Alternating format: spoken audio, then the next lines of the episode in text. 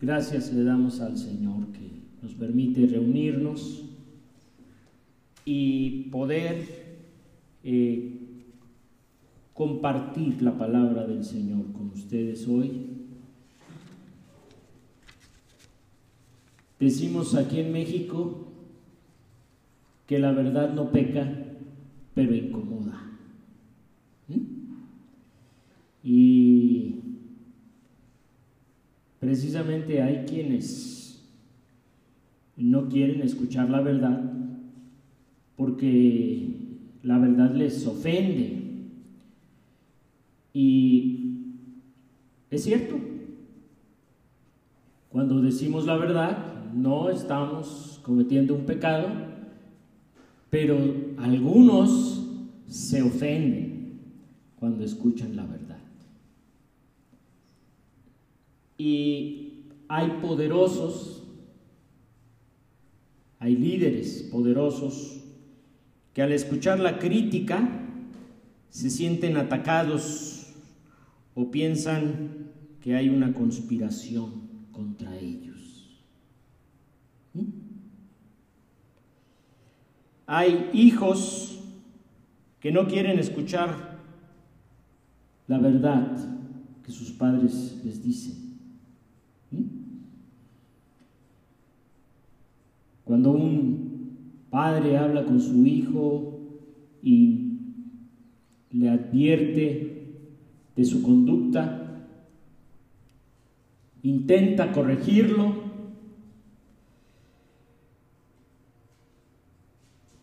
el hijo puede sentirse ofendido, no querer escuchar esa palabra del padre y huir y dejar al padre hablando solo, o a la madre también, o decir que la mamá no lo quiere, que dice disparates.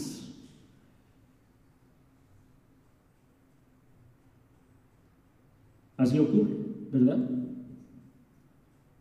O hay padres que tampoco queremos escuchar a los hijos, ¿verdad? Y los hijos nos dicen, papá, ¿te equivocaste allí? No, yo no me equivoco. No queremos escuchar la verdad de nuestros hijos, no queremos que nadie nos diga nuestras verdades, ¿eh? porque nos sentimos ofendidos, como dice el dicho, ¿verdad? La verdad no peca, pero incomoda. Y cuando tenemos esa actitud, cuando nosotros nos sentimos ofendidos por alguien que nos dice la verdad, no estamos actuando con sabiduría. Estamos siendo necios esa palabra, necedad, que se utiliza en el libro de los proverbios, significa que no queremos oír. Un necio no quiere oír. Y mucho menos quiere que lo corrija. ¿Mm? Quiere hacer lo que él. ¿Verdad? Y si el padre le dice al hijo, hijo, no llegues tarde en la noche, el padre lo hace porque quiere prevenir algún accidente, alguna situación peligrosa para el hijo, pero el hijo no quiere escuchar y sigue llegando tarde hasta que le ocurre un accidente. ¿Mm? Y el necio no quiere escuchar. Dice el rey Salomón, a ver, búsquenlo en el libro de Proverbios. A ver, vean el libro de Proverbios. Eh, en el capítulo 19. Proverbios capítulo 19, versículo 20. A ver, hay una palabra del rey Salomón allí que dice de esta manera, véanlo ustedes y leamos juntos, Proverbios 19, versículo 20. Dice, atiende al consejo y acepta la corrección y llegarás a ser sabio. ¿Mm?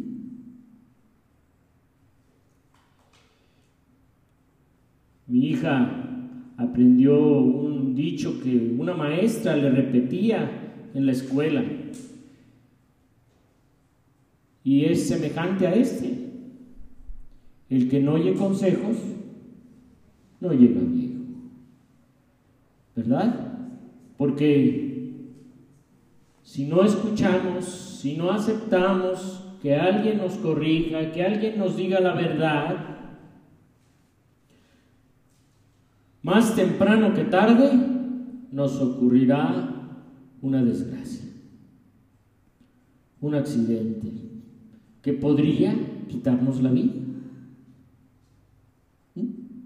Porque no escuchó, porque no aceptó la verdad que le dijo su padre o su madre. Siguió sin oír. Y aquí también el rey Salomón, en el capítulo 15, en el versículo 5, Proverbios capítulo 15, versículo 5, dice Así el rey Salomón, el necio desdeña la corrección de su padre, el que la acepta demuestra prudencia. ¿Eh?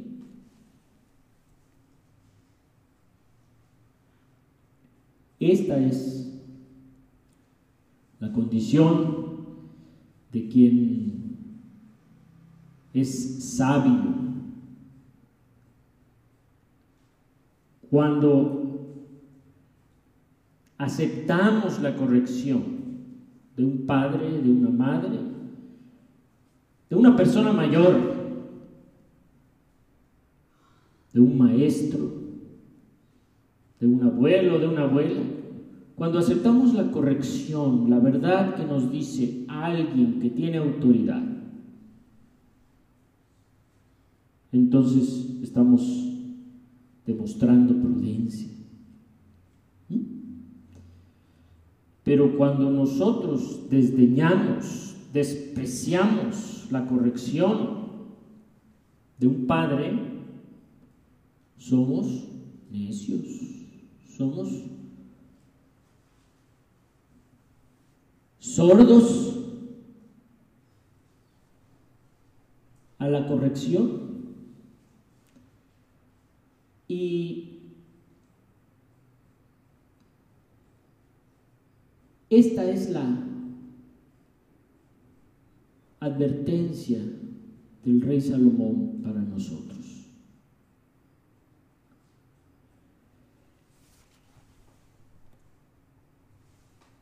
¿Y a qué viene esta expresión la verdad no peca, pero incomoda. Pues les quedan muy bien a los nazarenos. ¿eh? Los nazarenos con los que Jesús estuvo. Allí, en el relato del Evangelio de Lucas, en el capítulo 4, cuando Jesús está en la sinagoga en Nazaret.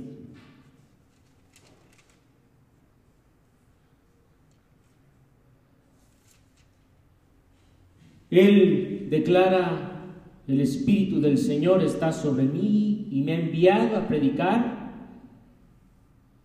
las buenas nuevas a los pobres, a, a proclamar libertad a los cautivos a dar vista a los ciegos, a poner en libertad a los oprimidos, a pregonar el año el favor del Señor. Y todos aplaudieron esas palabras hermosas de Jesús. Y Jesús les dijo, hoy se ha cumplido esta palabra delante de ustedes.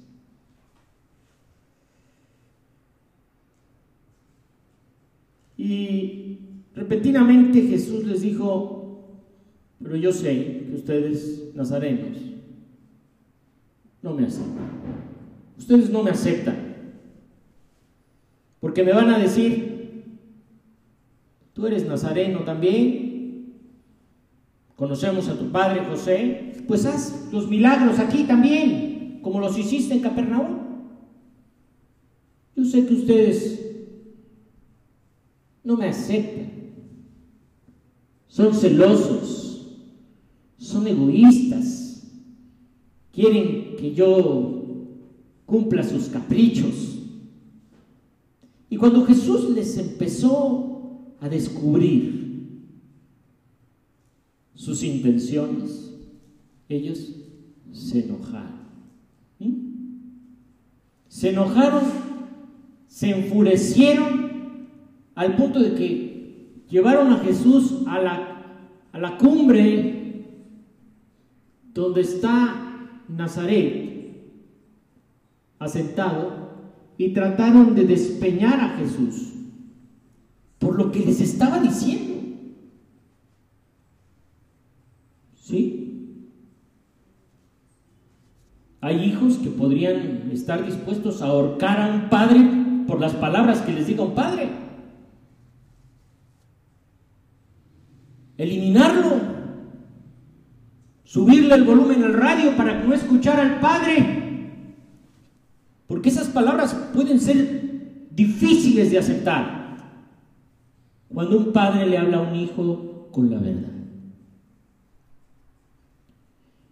Y no significa que hablarle con la verdad a un hijo o a una hija sea maltratarlo. ¿No? ¿Se acuerdan que el apóstol Pablo les aconsejó a los padres, no sean ásperos, no provoquen enojo en sus hijos, no, los enciendan, sino críenlos con disciplina y amonestación del Señor. Entonces, la corrección a los hijos no tiene que ser violenta.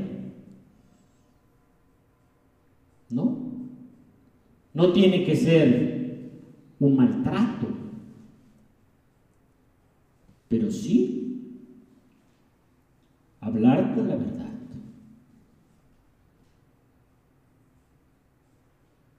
Y en algunos casos, como recomienda el, rey Salomón, la vara y la corrección dan sabiduría.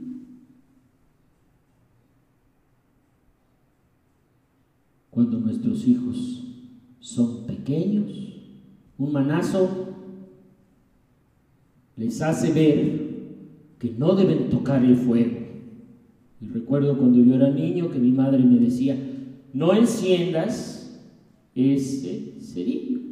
Y yo tenía cinco años no enciendas ese cerillo.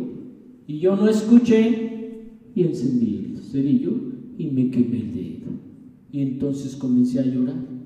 Ajá, pues sí, ¿verdad? No me escuchaste. Te quemaste. ¿Mm?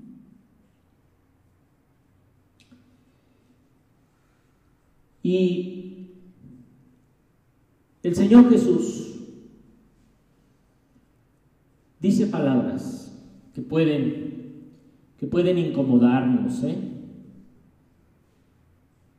pero son palabras de verdad. O hay verdad en las palabras de Jesús. ¿Mm? Y así les habló a los nazarenos. Y los nazarenos dijeron, no te queremos aquí, fuera de aquí, porque no queremos oírte. Vete de aquí.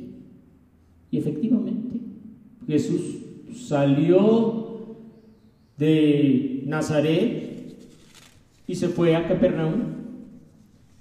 Y allí en Capernaum siguió haciendo su obra. Allí, en el capítulo 4, en el versículo 31, Jesús llega a Capernaum y enseñaba a la gente. Y todos estaban asombrados porque les hablaba con autoridad. Con autoridad. Hablar con autoridad significa que lo que yo digo y lo que yo hago van de la mano. ¿Sí? Esa es la autoridad moral. Y Jesús estaba allí enseñando y todos estaban asombrados de su enseñanza porque les hablaba con autoridad. Y llegó el momento en que Él sanó a quienes tenían un espíritu maligno. Y luego a otros enfermos.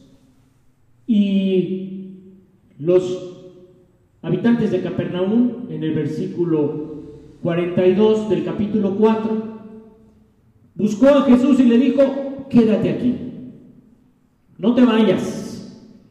Versículo 43, pero él les dijo, es preciso que anuncie también a los demás pueblos las buenas nuevas del reino de Dios, porque para esto fui enviado. Y siguió predicando. No se quedó en Capernaum, sino que cumplió la misión que él había anunciado. Ir de pueblo en pueblo anunciando el reino de Dios. Entonces, sanar a los enfermos, dar libertad a los oprimidos por un espíritu maligno, dar vista a los ciegos, resucitar a los muertos fue la misión de Jesús en varios pueblos. Y luego en el capítulo 5, en el versículo 1, la gente se apretujaba para escuchar el mensaje de Dios. Ahí está. Escuchando. Porque primero hay que escuchar. Y está Jesús enseñando.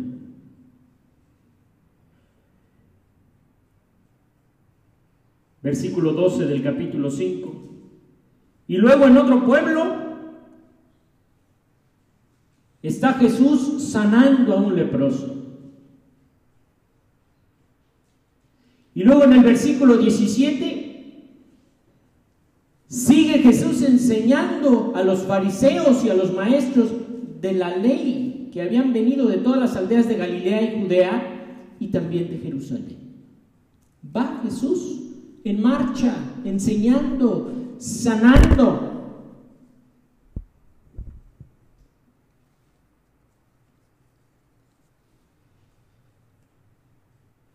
Esta es la obra que está haciendo el Señor. Había anunciado que Él vino a, libertad a, los, a dar libertad a los cautivos, a dar vista a los ciegos, a expulsar demonios lo había anunciado en Nazaret y ahora lo está obrando. ¿Sí? Es un hombre coherente. Un hombre que tiene autoridad, que está cumpliendo la palabra que ha empeñado, porque está él cumpliendo la palabra del Señor que lo ha enviado a sanar enfermos y a predicar el reino de Dios a los pobres. Y llega un momento en que Juan, encerrado en la cárcel, se entera de todo lo que está haciendo Jesús, de todo lo que está enseñando Jesús en el capítulo 7 del Evangelio de Lucas. Ahí están los periodistas, los discípulos, en el versículo 18 del capítulo 7.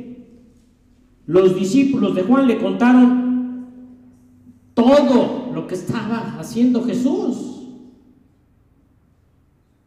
Están reportando desde cada pueblo todo lo que hace Jesús. Y Juan el Bautista encerrado les dice, venga para acá. Llamó a dos y les dijo, vayan y pregúntenle al Señor, ¿eres tú el que ha de venir o debemos esperar a otro? Y ellos fueron y le dijeron a Jesús, Juan el Bautista nos ha enviado a preguntarte, ¿eres tú el que ha de venir o debemos esperar a otro?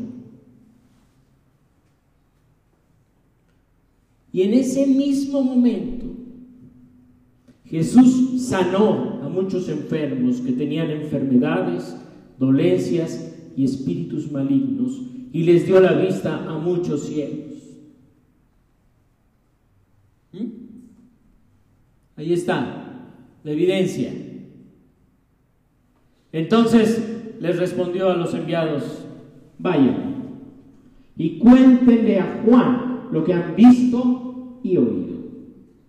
Los ciegos ven, los cojos andan, los que tienen lepra son sanados, los sordos oyen, los muertos resucitan y a los pobres se les anuncian las buenas nuevas. Ahí está.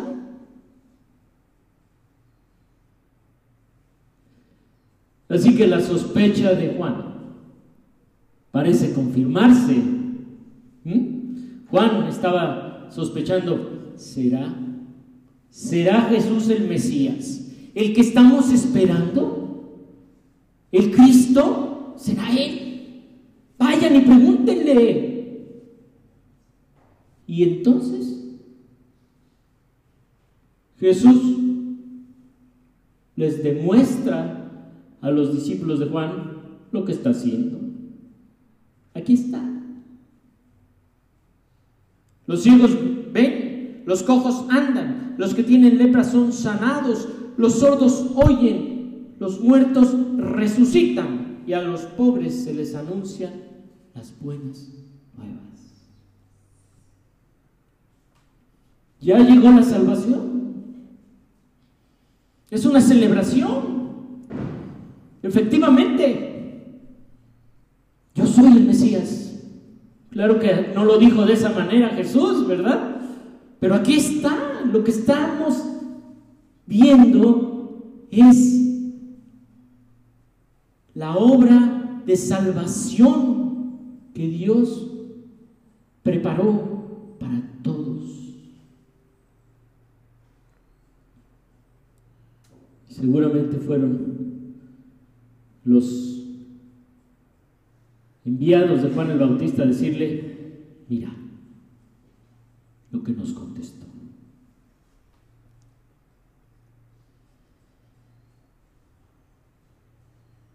¿Se acuerdan que eh, cuando Juan el Bautista inició su, su ministerio, cuando predicó el arrepentimiento y el reino de Dios, en el capítulo 3 3 del Evangelio de Lucas. Juan llamaba a todos a que se arrepintieran. Vengan, arrepiéntanse, acérquense a Dios, vuélvanse a Dios. Y algunos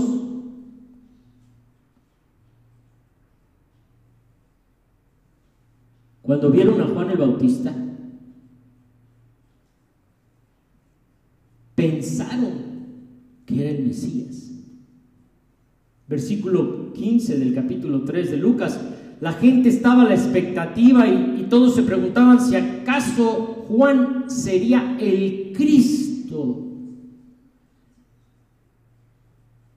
Pero Juan dijo, yo los bautizo a ustedes con agua, pero está por llegar uno más poderoso que yo, a quien ni siquiera merezco desatarle la correa de las sandalias. Él los bautizará con el Espíritu Santo y con fuego. Ahí está Juan, ya anticipando que uno más poderoso que él vendría. Y ahora Juan en la cárcel quiere confirmar que Jesús es el Cristo. Y por eso envía a sus discípulos a preguntarle. Y Jesús, un hombre poderoso en palabra y en obra, les muestra a los discípulos, aquí están, miren, los ciegos ven, los cojos andan, los sordos oyen, y a los pobres se les anuncia el reino de Dios. Ha llegado la salvación, ya.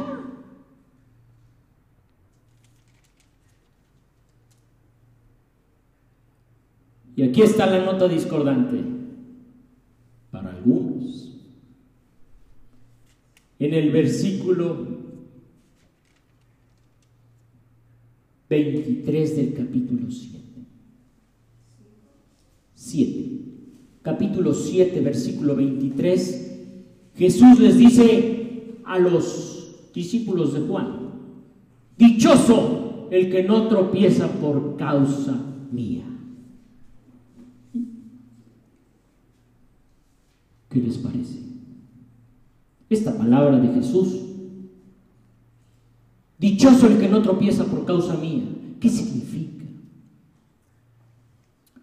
Significa que Jesús llama bienaventurados aquellos que escuchan su palabra y no se sienten ofendidos. Aquellos que escuchan la verdad de Jesús y no se sienten agredidos. Hay que aceptar la verdad, ¿no? Se necesita carácter para aceptar la verdad. Se necesita madurez para aceptar la verdad. Se necesita humildad para aceptar la verdad. Y si un padre me está diciendo la verdad, pues mejor me callo. ¿Eh? Si una madre me está diciendo la verdad, mejor me callo. ¿Por qué? No tengo manera de defenderme. ¿Cómo me voy a defender si me está señalando mis errores. Y si Jesús descubre mis intenciones, señala mis errores, revela lo que hay en mi corazón, es que tú eres un egoísta. Es que tú eres un necio. Es que no quieres obedecerme. Y nosotros, cuando escuchamos que Jesús nos dice, lo que estás haciendo es incorrecto. Ah, pues ya me voy. Así hacen algunos, ¿verdad? Cuando les dicen la verdad, ya me voy. No te quiero ir. Adiós. Ya me voy. Necios, no saben escuchar una corrección, no quieren oír la palabra de Dios, porque Jesús nos dice la verdad. Y en esa verdad podemos nosotros sentirnos ofendidos. Se ofendió. Se fue. Pero le estoy diciendo la verdad.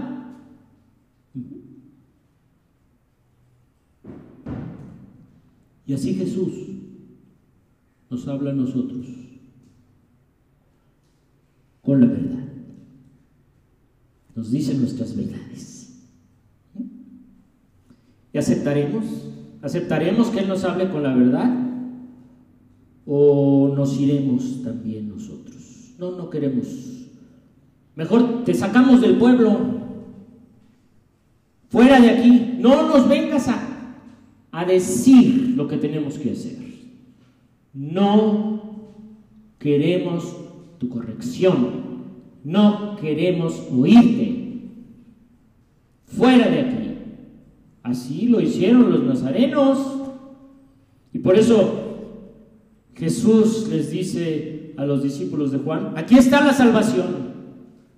Los ciegos ven, los cojos andan, los sordos oyen. El reino de Dios está siendo predicado a los pobres. Dichoso el que no haya tropiezo en mí. Dichoso el que no se ofende por mis palabras, que las acepta, aunque son rudas, aunque son duras. Y alguna vez los discípulos también se sintieron así. Los discípulos de Jesús, en el Evangelio de Juan, en el capítulo 6, hay un momento en que los discípulos, después de oír la enseñanza de Jesús, alguno de ellos, y creo que es Pedro, en el capítulo 6 del Evangelio de Juan, en el versículo 60, cuando escucharon las enseñanzas de Jesús, muchos exclamaron, esta enseñanza es muy difícil. ¿Quién puede aceptarla? ¿Eh? No, es muy difícil, Señor. Lo que tú me pides que yo haga. ¿Quién la va a aceptar? Y Jesús les dice, ¿ah, sí? ¿Esto les ofende? ¿Esto les, esto les causa tropiezo?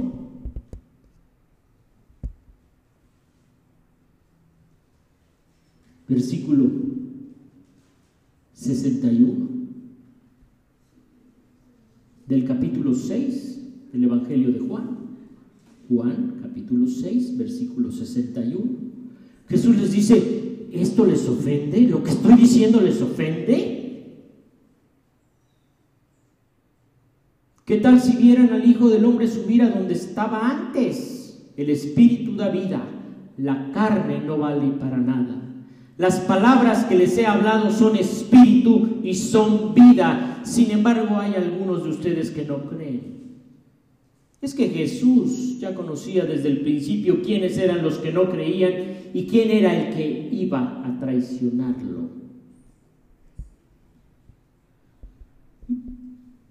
Así que añadió, por esto les dije que nadie puede venir a mí a menos que se lo haya concedido el Padre. Desde entonces muchos de sus discípulos le volvieron la espalda y ya no andaban con él. Claro, la verdad no peca, pero incomoda. Así que Jesús les preguntó a los doce, ¿también ustedes quieren marcharse? ¿Mm? Señor, contestó Simón Pedro, ¿a quién iremos? Tú tienes palabras de vida eterna y nosotros hemos creído y sabemos que tú eres el santo de Dios.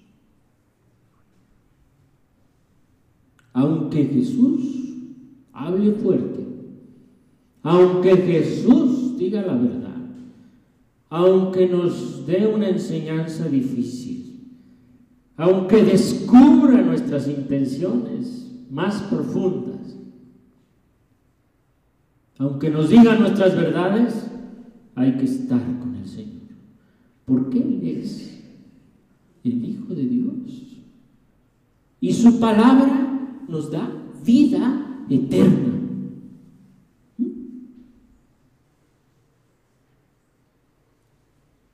Los necios no quieren recibir la corrección. Pero aquel que escucha al Señor y se aguanta cuando el Señor le dice sus verdades, será prudente y tendrá vida eterna. Así que mis hermanos, ¿qué haremos nosotros? ¿Eh? Y el Señor nos puede hablar fuerte. De muchas maneras.